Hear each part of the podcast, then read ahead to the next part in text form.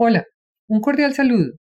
El día de hoy hablaremos sobre el primer objetivo estratégico incluido en el Plan Nacional de Desarrollo 2018-2022 que hace referencia al fortalecimiento de la rectoría y de la gobernanza en el sistema de salud.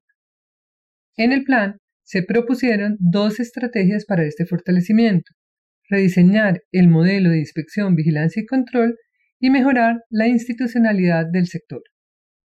Y la primera pregunta que me surge en este contexto se refiere a la noción de rectoría.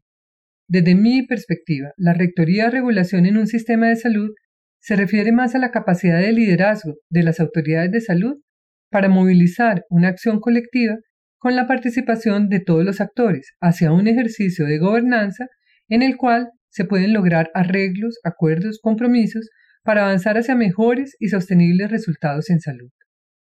En este sentido, la función de rectoría de las autoridades en salud son una condición necesaria para fortalecer la gobernanza de todo el sistema y trasciende, por su importancia, la inspección, la vigilancia y el control y el mejoramiento de la institucionalidad. Y es que regular no se reduce a vigilar y castigar. Si bien la corrupción, el incumplimiento y los conflictos están presentes en la crisis de legitimidad y se intenta subsanarlo a través de un robusto sistema de inspección, vigilancia y control, también es posible que en este intento no se corrijan el exceso de normas del sector que han generado incertidumbre, reglas confusas y un comportamiento egocéntrico y utilitario de cada uno de los actores.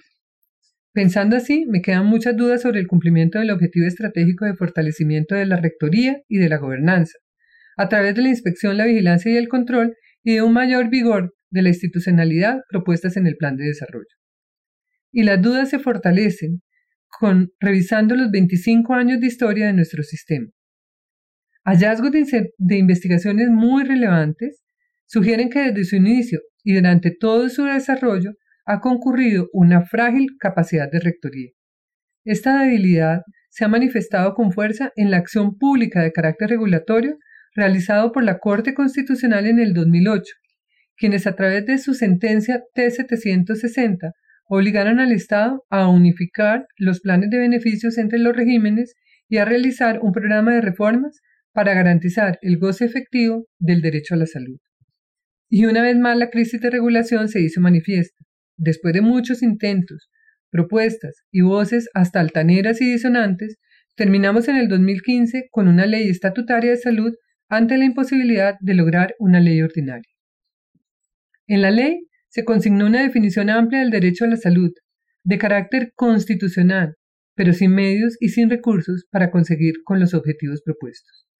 La autoridad sanitaria adquirió una dimensión de mediador colectivo, de articulador y armonizador entre los diferentes actores que participan en los complejos procesos propuestos, directa o indirectamente, para cumplir con el ejercicio del derecho a la salud.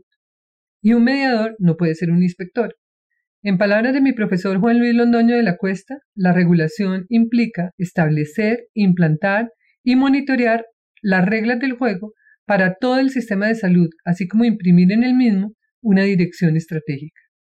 Asegurar la transparencia en las relaciones o en las transacciones que se tienen entre los actores es parte de esta función imparcial de los reguladores. La inspección, por el contrario, se refiere más a la acción de solicitar, confirmar y analizar información sobre determinados procesos, acciones o responsabilidades y corregir rumbos para volver por el camino de las normas. Reitero entonces la duda planteada inicialmente acerca de la perspectiva de cumplimiento de este primer objetivo estratégico propuesto en el Plan Nacional de Desarrollo y en las estrategias para alcanzarlo. Pero el plan incluye más objetivos y cursos de acción, Sería injusto quedarnos aquí.